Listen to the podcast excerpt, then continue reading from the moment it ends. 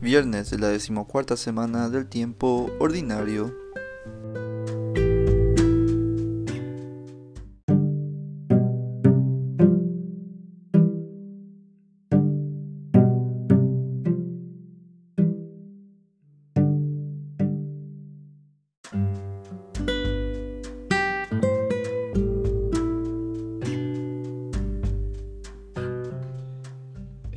Tiempo Jesús dijo a sus apóstoles, Yo los envío como ovejas entre lobos, sean pues precavidos como las serpientes y sencillos como las palomas. Cuídense de la gente, porque los llevarán a los tribunales, los azotarán en las sinagogas, los llevarán ante gobernantes y reyes por mi causa. Así darán testimonio de mí ante ellos y ante los paganos. Pero cuando los enjuicien, no se preocupen por lo que van a decir o por la forma de decirlo, porque en ese momento se les inspirará lo que han de decir, pues no serán ustedes los que hablen, sino el Espíritu de su Padre que se que hablará por ustedes. El hermano entregará a su hermano a la muerte y el padre a su hijo. Los hijos se levantarán contra sus padres y los matarán todos los odiarán a ustedes por mi causa, pero el que persevere hasta el fin se salvará.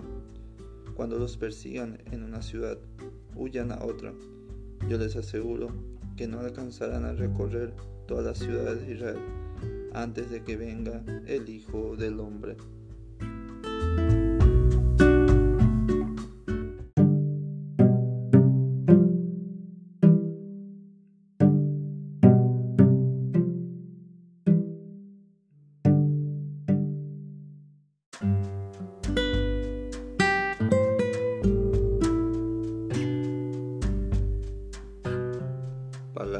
Del Santo Padre el Papa Francisco. El verdadero predicador es aquel que se reconoce débil, el que es consciente de que no puede defenderse con sus propias manos. Vas como un cordero entre lobos, pero Señor, para que me coman, tú ve, este es el camino. Me parece que fue San Juan Crisóstomo quien hizo una reflexión muy profunda cuando dijo, Atención si no vas como cordero, sino como lobo entre lobos. El Señor no te protegerá, pues te dirá, defiéndete tú solo.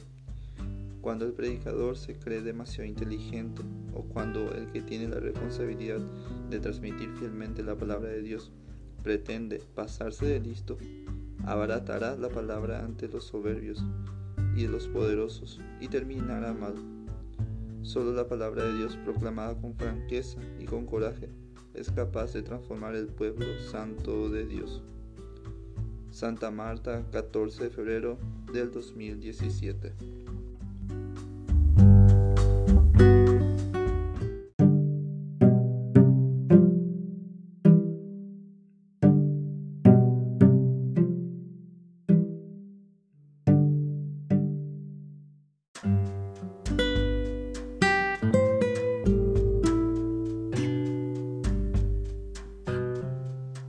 Cuarto día del novenario en honor a Nuestra Señora del Carmen. Oración. Oh Virgen del Carmen, María Santísima, que para mostrar tu especialísimo amor a los carmelitas, les honraste con el dulce nombre de hijos y hermanos tuyos, alentando con tan singular favor su confianza para buscar en ti, como una amorosa madre, el remedio, el consuelo y el amparo en todas sus necesidades y aflicciones moviéndoles a la imitación de tus excelsas virtudes. Te ruego, Señora, me mires con amorosa, como amorosa madre y me alcance la gracia de imitarte, de modo que dignamente pueda yo ser llamado a ser también hijo tuyo y que mi nombre sea inscrito en el libro de la predestinación de los hijos de Dios y hermanos de mi Señor Jesucristo. Así te lo suplico humildemente, mi Señora. Amén.